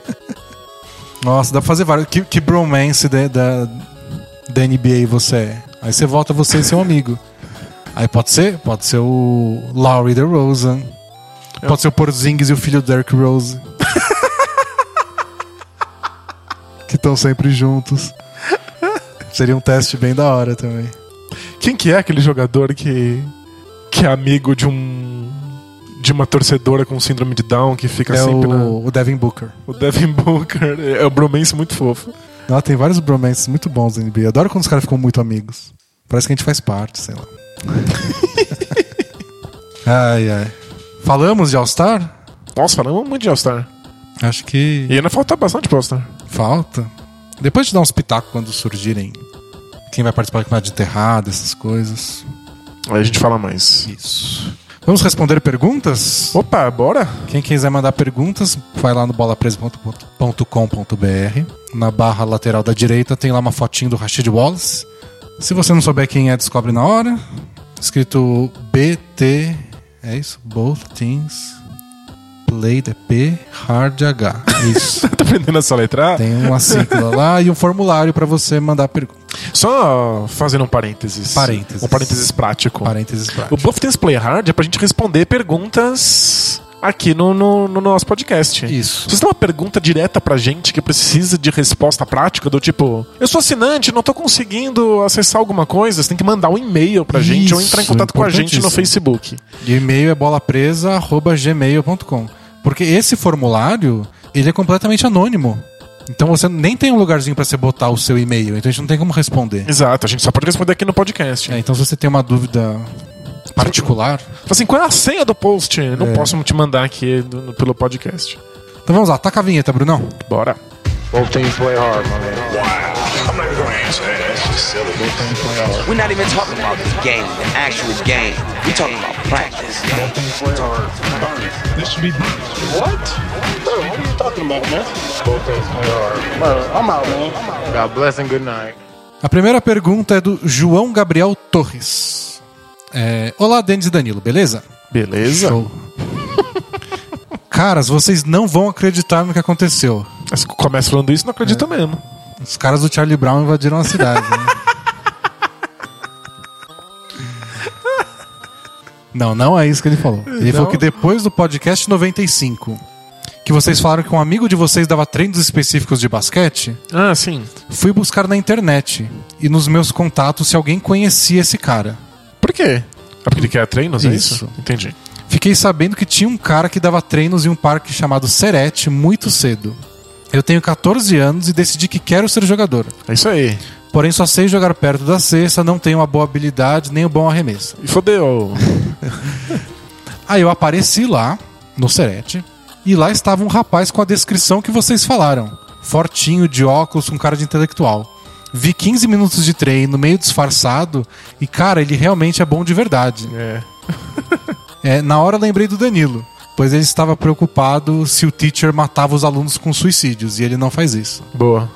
Ele passa trabalho de pés, corte prático, os objetivos. Que legal. Fui nele e perguntei se ele conhecia o Bola Presa.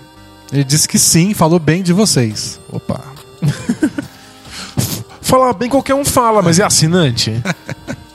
Isso que define, isso que separa os homens dos meninos. os meninos dos homens, não sei que ordem tem que falar. Aí eu perguntei quanto ele cobraria para me treinar. Ele sorriu e disse que não tem horário. Implorei e marcamos um domingo às nove da noite. Nossa senhora. É, e tenho certeza que ele é um ótimo professor de inglês, porque ele não tem muitos horários vagos. Resumindo, em quatro treinos, apenas quatro treinos. Ok. E o primeiro vem de graça se você ligar agora. Mas não ligue já. Junto com os treinos, leve esse fatiador de legumes. Em quatro treinos melhorei muito. Fiz uma peneira, passei e serei federado este ano. Muito obrigado, Bola Presa. Vocês salvaram minha vida e ajudaram a começar a carreira e realizar um sonho. Acho que não foi muita gente, né? Acho que foi o, o cara. É, foi ele, mas Foi o teacher. ele só ficou sabendo porque a gente falou. Nós Valeu. somos a informação. A gente salvou a vida indiretamente dele. Isso. Agora eu vou pôr na minha parede. Salvei vidas indiretas. Vai estar na lápide. assim. Danilo salvou vidas indiretamente. Salvou vidas indicando quem sabe salvar vidas. E aí desenhado na lápide um dedo apontando assim. É pra lá. É, melhor lápide. Por favor, não me dê uma lápide, hein? Ah, não, tem que queima tudo. Queima tudo. Queima tudo. Agora a pergunta que ele, que ele manda pra terminar. Por que vocês não se juntam a ele e fazem um canal no YouTube com um centro de treinamentos? Na boa, vocês iam ter condições de comprar o Bucks antes do, an- do ano 3000. Um abraço. Acho que alguém assistiria a gente falar. A gente dar aula sobre a parte tática e técnica de, de basquete? Eu acho que alguém assistiria a parte tática, mas em outro formato. Tipo, a gente pegando jogos da NBA e apontando coisas. Tipo, sentado num- num- numa cadeirinha, assim, com, com. um marcador laserzinho. lá. Entendi. Uma coisa mais, mais de É. engravatados. Nesse caso de, de, de coisa prática, de quem quer jogar basquete, É outro, outro aí, feeling. aí né? não é a gente, né? Ele talvez devesse ter um canal, aí tudo bem. É. A gente divulga. A gente aponta o dedo de novo. Exato. Vocês têm que assistir esse cara, a gente salva mais vidas. Mas quem sabe um dia a gente não faz um cursinho de, de, de tática? É, isso é legal. Pergunta do Danilo. Opa, É, confuso. Fiquei bêbado e mandei mensagem. Achei confuso. Olá, amigos do Bola Presa.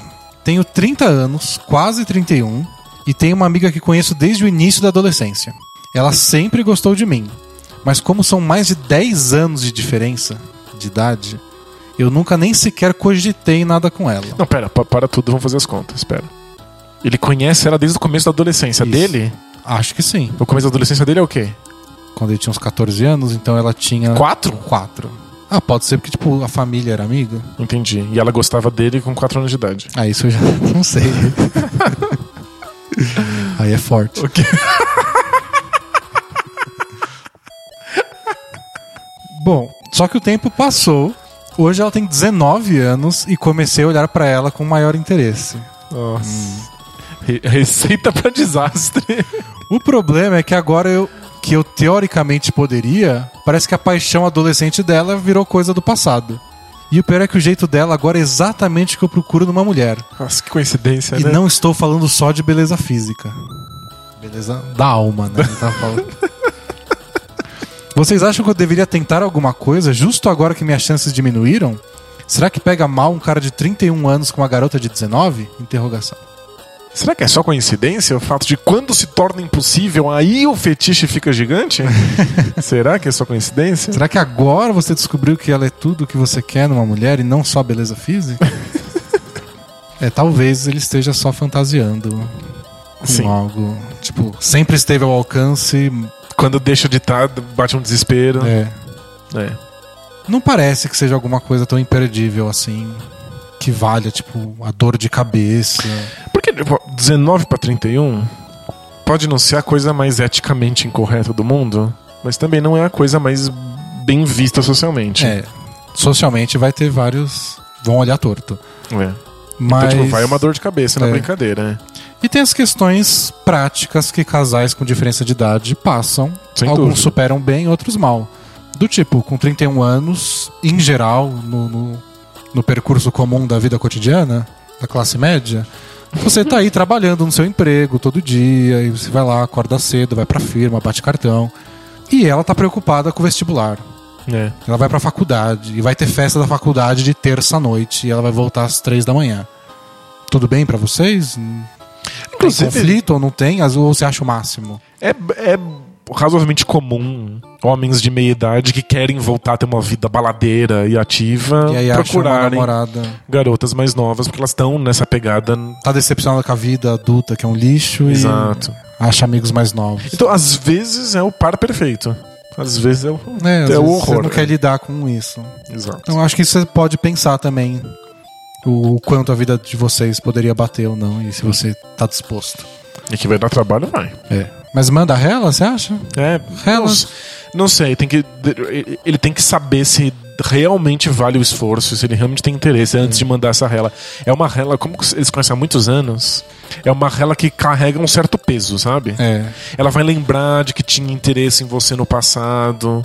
Pode ser uma, meio irresponsável mandar essa rela sem você pensar nas consequências. E a gente não sabe a relação que eles têm, porque já que eles se conhecem há tanto tempo, a gente não sabe como. Tem Exato. família envolvida. Que às vezes foda-se a família. Às vezes não É, vale vezes- a dor de cabeça. Ou seja, tem que, tem que pensar antes de mandar essa rela. É. Ai, que, que sensato a gente, né? Pergunta do Paulo Henrique Panazolo de Albuquerque. Olha, boa força nominal. né? E o Panazolo é com dois Z's, então deve ser Panazzolo. Gente, nome de, de, de rei. Dá um boost de mais um na força nominal. Opa. Bom dia, Danilo e Denis. Eu não gosto quando inverte. É, Eu, eu- eu até gosto, mas fico desconfortável. Me tornei assinante, finalmente. Aê, pode até inverter se quiser. Contribuo com meus 14 pila. Aí diz, no Rio Grande do Sul, pila é sinônimo de real. A gente fala pila É, aqui aqui em também. São Paulo também. É. Agora a gente fala golpes também. E eu, e eu sempre gostei de chamar de dinheiros. Dinheiro é legal. E pratas, que parece que está num filme dublado. assim. Ei, me devolva essas 14 pratas. Os tiras estão chegando! Mas, e preciso divulgar que vale muito a pena. Assinem, ouvintes, diz o Paulo Henrique Panazula de Albuquerque. Uma observação sobre o programa, ele continua. Procuro prestar atenção às músicas que o Bruno põe pra tocar ao fundo, mas nem sempre consigo ouvi-las. Entretanto, eu consegui perceber que no podcast 95 tocou um Eu Vou Te Lambuzar com Água de Coco, Bumbum Pati com Bum Fricote do Fofo ao fundo. Isso, que? Isso é uma música? Eu acho que sim. Ali pela uma hora e dez de programa. Obrigado pelas risadas proporcionadas. Aí é com você, Brunão. Parabéns, Brunão. Você colocou aí o, o bumbum paticumbum tibolele aí. Agora uma pergunta, finalmente. Tenho 23 anos e por ter saído de um relacionamento de 51 meses, achei confuso. Quem conta em meses? Era um relacionamento ou você tava grávida? É a única ocasião que você usa mesmo. pois é. Bom, a- por ter saído de um relacionamento de 51 meses no fim do ano passado, tenho conhecido bastante meninas ultimamente. Ah, podia ter saído de um relacionamento de dois meses. Que ele... Que é? Na, na- na geração Tinder, eles conhecem menina em qualquer momento. Ah, agora eu lembrei porque eu juntei essa pergunta na, na anterior. Ok. As idades delas variam bastante. Vão desde os 18 aos 29 anos. Porém, não sei por que raios algumas poucas meninas mais novas, 15, 16 anos, que conheço, demonstram claras intenções de estarem afim de dar uns beijos neste amigo que vos escreve. Como tenho respeito, vergonha na cara e, sobretudo, medo de ser preso, obviamente não beijarei nenhuma delas, pelo menos por enquanto. Aí vem minha pergunta. De que forma posso fazer com que esse interesse delas se mantenha ao longo dos anos? De modo que quando barra C for propício, eu possa me relacionar com alguma delas. Interrogação. Cultivando. Tenho medo da história daquela música da Kelly Key, Baba Baby, acabar acontecendo comigo. Abraços, Paulo Henrique. PS, por mim podem falar sobre filosofia em todos os podcasts. Ah, é?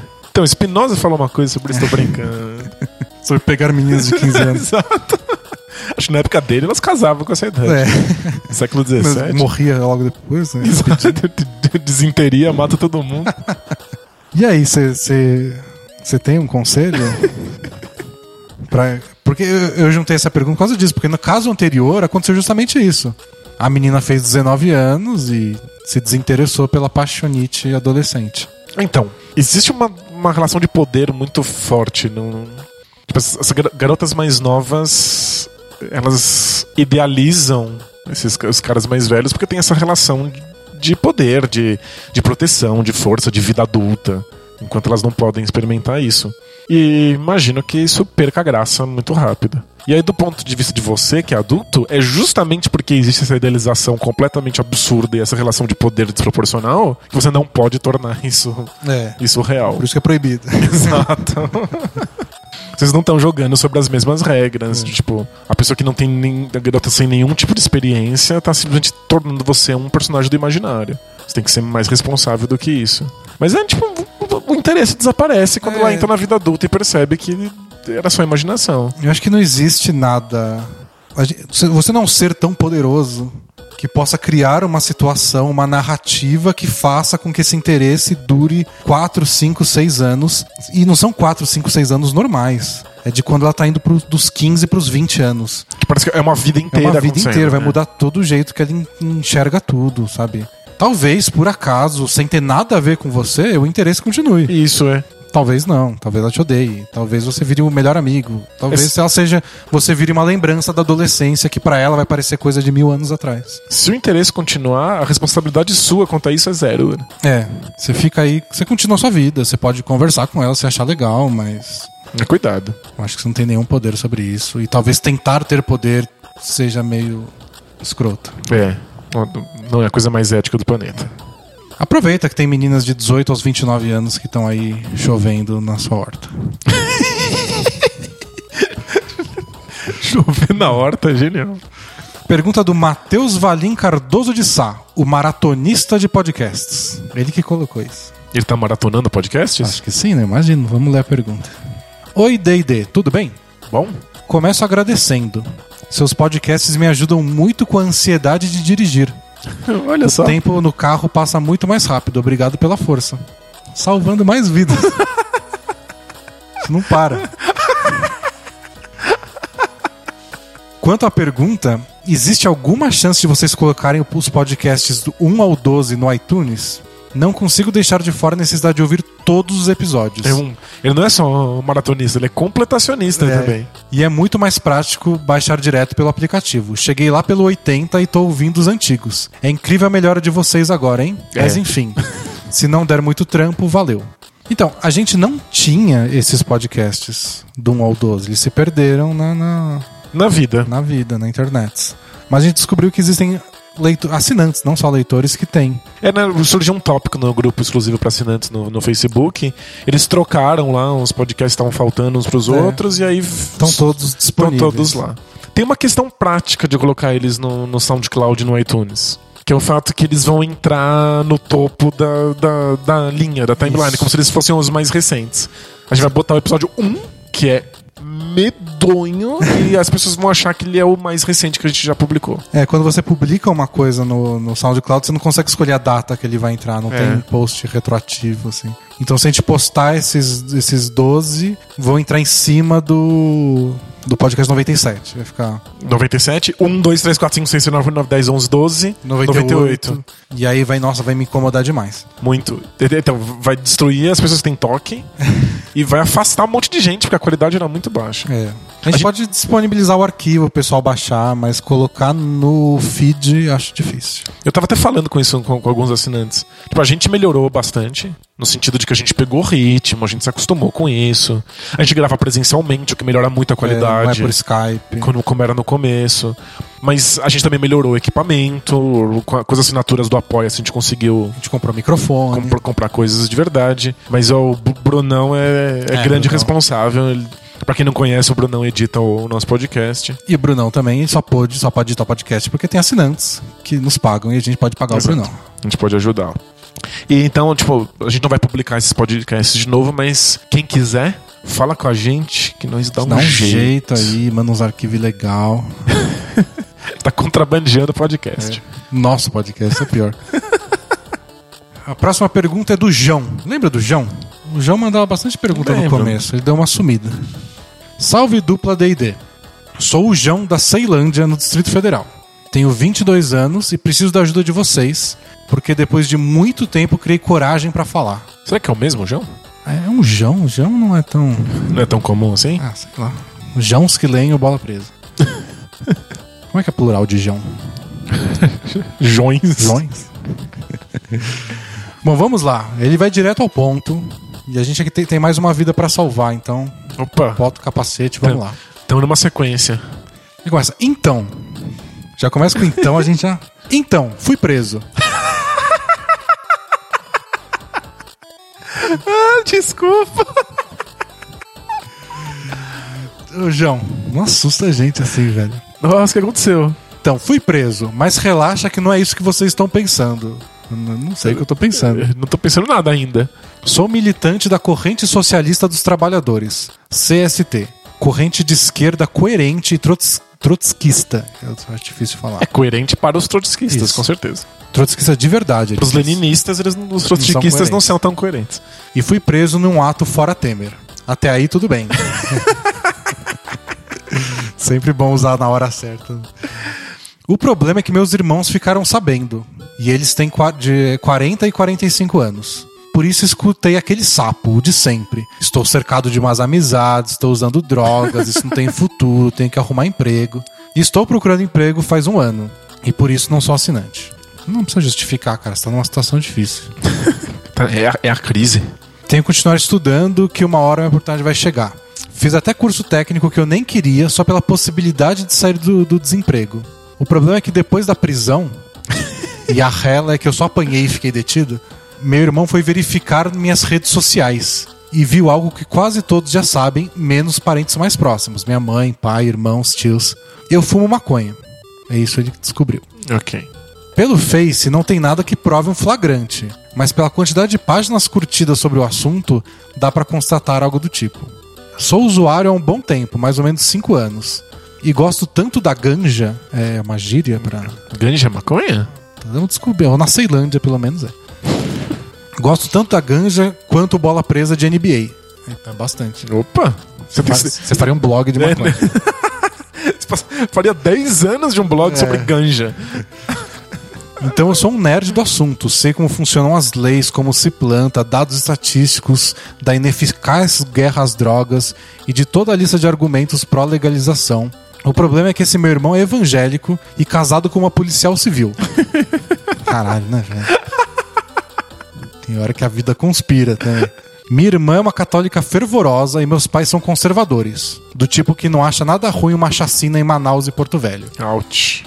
E minha mãe é mais de boa, mas adora um programa policial sensacionalista. Eles têm 70 e 65 anos, respectivamente. Então, pelo que eu tô entendendo, o único problema nessa história toda é que ele é muito, muito mais novo do que todo o resto da família dele. O problema é que ele não tem emprego pra sair de casa e assinar a bola presa. É.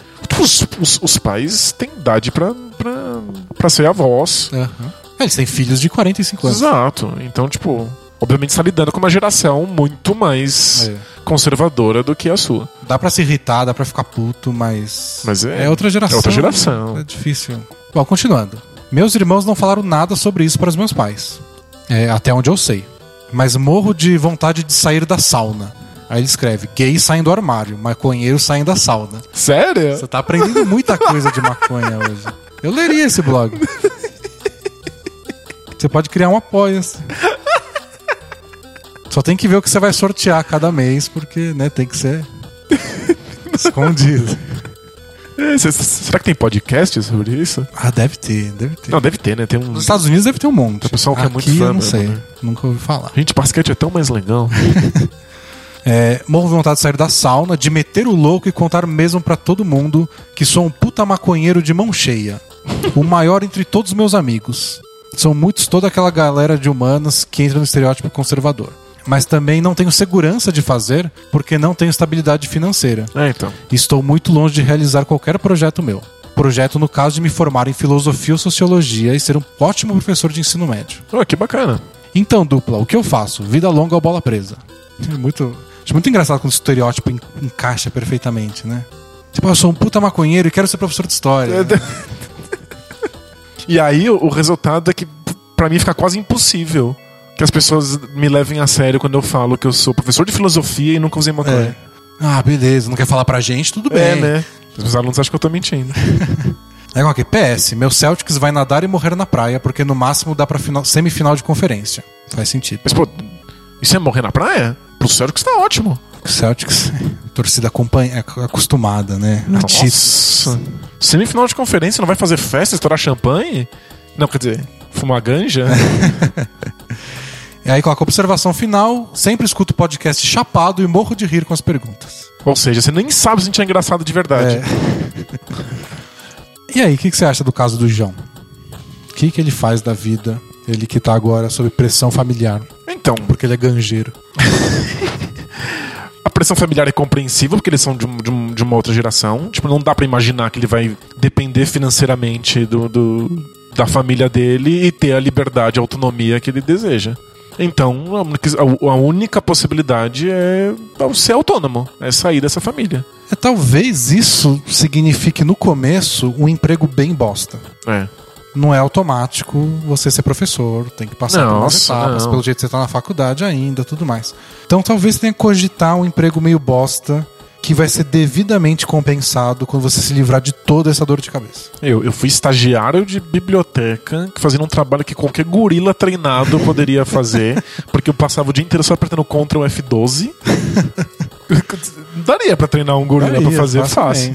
Mesmo que ele não tenha polegares opositores. Você podia dar um teclado pra ele que só tivesse o Ctrl F12. Exato, ele ia apertar até sem querer. É. Tipo, você deixa lá ele brincando com aquilo e ele vai Às apertar. vezes ele ia parar, ia cagar no teclado, depois ele ia continuar apertando.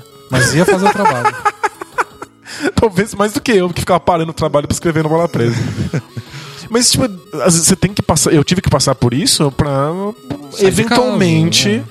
Tendo saído de casa pra poder bancar minha decisão de fazer filosofia, poder ser professor. Tipo, faz parte da brincadeira. Então acho que um trabalho bosta pode não ser tão bosta no fim das contas. Acho que esse é o melhor conselho, porque enfrentar seus pais pode ser bom na hora, do tipo, tirar esse peso do peito e falar, "Ah, eu fumo mesmo, mas não vai resolver nada, talvez dê mais dor de cabeça. Talvez seja mais fácil falar depois. Você já tá trabalhando, você conseguiu um lugar pra morar, você tá se É. virando sozinho fala, ó. E além de tudo isso. eu sou uma pessoa fumar maconha." completa, autônoma e. E podia ser qualquer coisa. Tipo, podia ser eu sou gay, podia ser. Eu gosto de tricô. Quem gosta de tricô sai do quê? não é armário, não é sauna. do, do novelo. Porque, tipo, não, não, não é bolinho chegar pra sua família e falar: então, eu sou muito apaixonado por basquete e eu vou dedicar meu tempo livre pra escrever um sobre basquete. Tipo, não é ganja, mas, tipo, existe um choque cultural que acontece aí. Se você não pode bancar suas próprias decisões, você tem que se acostumar com o fato de que nem sempre você vai ser bem aceito. É, bom, eu tentei achar uma pergunta de basquete, mas hoje realmente não tem. tá com muito relacionamento, são muitos dramas e. É porque hoje, hoje a gente tirou o dia pra salvar a vida das pessoas. Vamos salvar é isso? vidas. E agora a gente tem, pra finalizar, o fim da história do Aldebaran.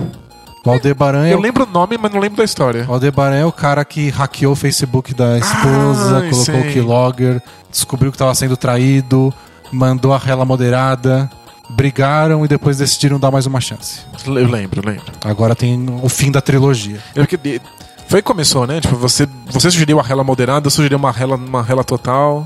E aí ele escolheu a sua rela moderada.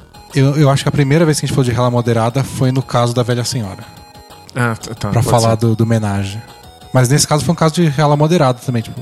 Ele não falou que ele espionou o computador dela. Foi só tipo, "Ah, tava aberto lá o Facebook. Sim. Bom, vamos lá, que é o fim da trilogia. Toda trilogia é sucesso de cinema. Aldebaran. Olá, dupla. Venho relatar o desfecho da minha saga. É, Como a gente sabe, né? O terceiro filme é sempre o desfecho da saga. Caso não lembrem, sou o cara que hackeou o Facebook da esposa, descobriu que estava sendo traído, porém decidiu dar outra chance. Legal. A primeira semana depois da nossa decisão de continuarmos juntos foi bem estranha, Imagino. mas seguimos em frente e fomos reconstruindo a nossa confiança lentamente. Com as festas de fim de ano, fomos obrigados a fingir que estava tudo ótimo, com muitos sorrisos falsos e mentiras. No fim das contas, isso acabou ajudando porque tivemos que passar mais tempo junto. 2017 chegou e também chegou a hora de voltarmos a transar. Uma espécie de segunda noite de núpcias que iria consumar o nosso novo relacionamento. Tava combinado isso, né?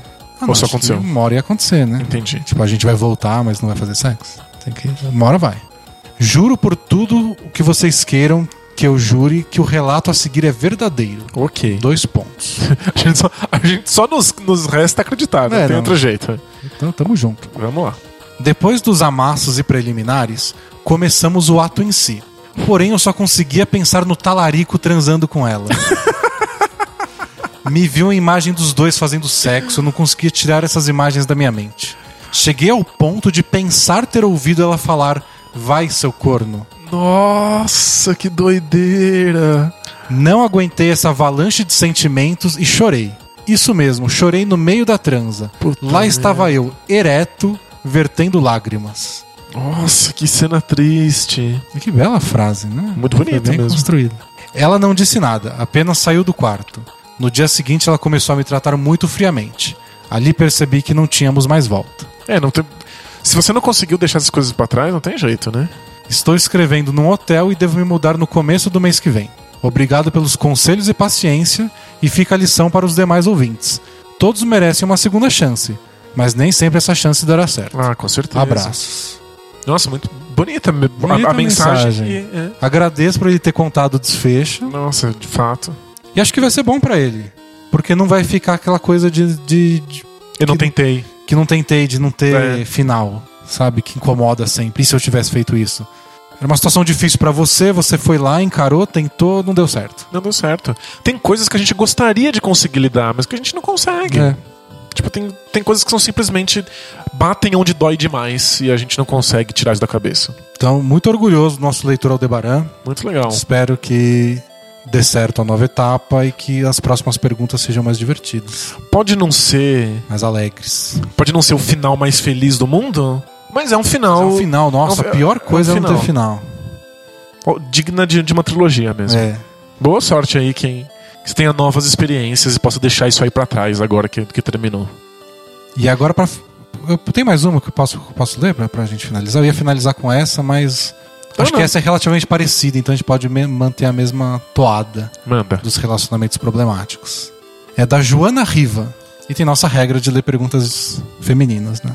Se elas aparecem, a gente lê. É, quase nunca aparece.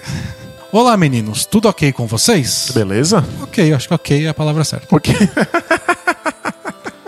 Venho aqui pois preciso muito da ajuda de vocês, mas já vou adiantando que meu problema é muito polêmico. É o que a gente gosta, né? É, e- é o que a gente lida também. Tenho 24 anos e sou estudante de medicina. Ok. Namorei por 3 anos um garoto da minha sala. Fui bem infeliz nessa relação. Considero esse relacionamento como um grande erro. Sofri muito, fui traída. Depois do término, Perceber isso é, é raro bastante. É. Legal.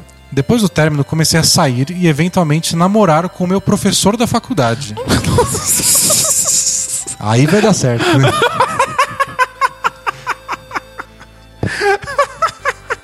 Esse, um cara totalmente diferente do meu ex em todos os sentidos. É, né? Tipo, um é aluno, outro é professor. Um homem extremamente bonito, bem sucedido na carreira, muito família, culto, responsável, trabalhador, culto de novo, não fuma, não bebe, é o sonho de praticamente todas as alunas da faculdade. Imagino. Porém, Porém. Ele simplesmente não aceita o fato de que eu tenha tido relações sexuais com meu ex-namorado. Como, como assim? No começo ele parecia não ligar. Depois ficou algo doentio e psicótico. Ele, por motivos de religião, crenças e criação, é virgem. Nos últimos tempos, ele estava tocando nesse assunto todos os dias. Quando eu não queria ver um jogo de futebol, por exemplo, ele falava: dar pro outro você dava, né? Gente, saiu um pouco de proporção isso, né? Na última briga, ele disse que Nossa. deveríamos terminar, pois ele nunca entraria na igreja comigo. Eu não era digna de vestir um vestido branco por não ser mais virgem. Fomos à terapia de casal, e ele realmente sofre muito com esse fato. Parece não esquecer. Demos um tempo. Eu sofro muito, pois realmente me arrependo de tudo que fiz com meu ex. Não, por que se arrepender de ter feito sexo? Estou muito triste, realmente acho que ele é o amor da minha vida. Mas o que eu deveria fazer? Vocês acham que esse caso é absurdo e devo me afastar? Estou bem desesperada, pois por um lado acho extremamente machista, Muito. mas vendo como ele sofre com isso me faz pensar duas vezes. Por favor, me ajudem. Obrigado e continuem salvando e ajudando a vida das pessoas, como vocês fazem todas as semanas. Aê! Beijos, Joana. São duas pessoas falando que a gente salva vidas. Vou até gravar vestido de branco isso aqui. Eu, eu, eu vou até comprar boias e ficar no alto de, de uma escadinha, assim. Então pode pensar duas vezes, nessas duas vezes pensar que ele é machista. Porque Isso é, é só, absurdo. é só o que ele é. É, Tipo, é- isso é completamente, completamente louco. Se ele, por causa das crenças dele, ele quer casar virgem, Isso é com ele. isso é com ele, azar dele, paciência dele, mérito dele, o que ele achar que. que... A narrativa que, ele significa? quiser contar na cabeça dele. Agora, te condenar por algo que você fez antes da relação, aí já é, Aí já é doido. já é desonesto, já é cruel. E fazer você passar por tudo isso por causa de alguma coisa dele. né. Não rola. Eu acho que você já fez demais. Pelo que você contou, foram muitas brigas, até terapia de casal. Nossa, não. Se ele não aceita, ah, sai dessa. Sinceramente. Um cara criou uma limitação pra ele. O que, ok, eu consigo entender. Impor essa limitação pros outros já seria absurdo. Agora, ter raiva e rancor de que você não seguiu uma limitação antes de conhecer a limitação dele, aí, nossa senhora. aí é muito fora da, ca- da casinha. É, che... nesse caso, eu não vejo solução, de verdade. Não, não tem mesmo. Eu acho que nesse é tipo, tapinha nas costas e fala, cara, deve ter alguma mulher virgem aí pra você. Isso. Boa sorte, Isso é não sou importante eu. pra ele. Abs e até mais. E eu adoro essas coisas, tipo, o cara é, é perfeito, porém. É. Não existe porém na perfeição. Se o cara não consegue olhar pra você do jeito que você é, ele impõe um- uma realidade fictícia de uma limitação que ele inventou pra ele mesmo, como esse cara é perfeito? É, não, não. Não existe outra? isso. Pode enfiar muitas aspas nesse culto. Porque, tipo, uma pessoa culta. Frequenta o culto, é diferente. É, eu entendo que talvez. Talvez as coisas que ele oferecesse, talvez a personalidade dele fosse a ideal no momento que você saiu de um relacionamento que parece que foi muito ruim. E- Imagina. Talvez isso tenha te seduzido, mas já foi pro ralo. É, total. Já é um segundo relacionamento ruim e nada saudável e você não, não, não precisa, não merece passar por dois seguidos. E sabe o que é foda? Quando a gente entra em relacionamentos abusivos assim, a gente vai se acostumando achando que isso é normal. Então, tipo, o cara grita na tua Todo namoro é assim, né? É, tipo, é, o cara grita na tua cara. Dá Dá, pro outro outro você, você queria. E aí você fala assim, ah, puxa. É, eu dava mesmo, né? Eu não devia. eu não- nossa, isso é muito louco. E talvez ela até pense que não devia ter dado mesmo, porque ela não gosta do cara, se arrepende de ter namorado. Exato. Você, você, você Mas são coisas diferentes. pode se arrepender de ter dado errado, de que o cara ser um idiota, mas isso, isso não inviabiliza as É. escolhas que você fez, que são Você suas, né? Você gostou do cara, tentou e deu merda. E você terminou. Legal. Agora você tentou de novo, deu merda de novo. Você termina e tenta de novo, e segue Isso. em frente e E assina a bola presa. É, é isso. Com sorte, você acha, você acha alguém bem, bem mais legal É. na bola presa do que esse aí não deu. Então é isso, muitos relacionamentos nesse, nesse episódio. Gente, tem, tem muita gente louca no mundo. Nem né? tinha sido planejado, mas eu fui lendo e só tinha isso. E por gente louca, eu não quero dizer os nossos, os nossos ouvintes, Ah, mas não, tipo, são as pessoas nossa. envolvidas com eles. Isso tá, tá doido. Alguns leitores também, não nesse caso. Mas... É legal, dá um boost na autoestima, né? A gente se sente bem normal. Então é isso, pessoal. Valeu. Mandem perguntas, mandem áudios pro podcast 100. Você tem mais alguns dias pra mandar aí. Semana que vem a gente deve gravar. Corre lá no Instagram da Aline Moraes agora, faça sua parte, hashtag Aline no Bola Presa, com dois N's, por favor. Isso. E até semana que vem. É isso aí. Valeu, pessoal. Tchau! Tchau, tchau!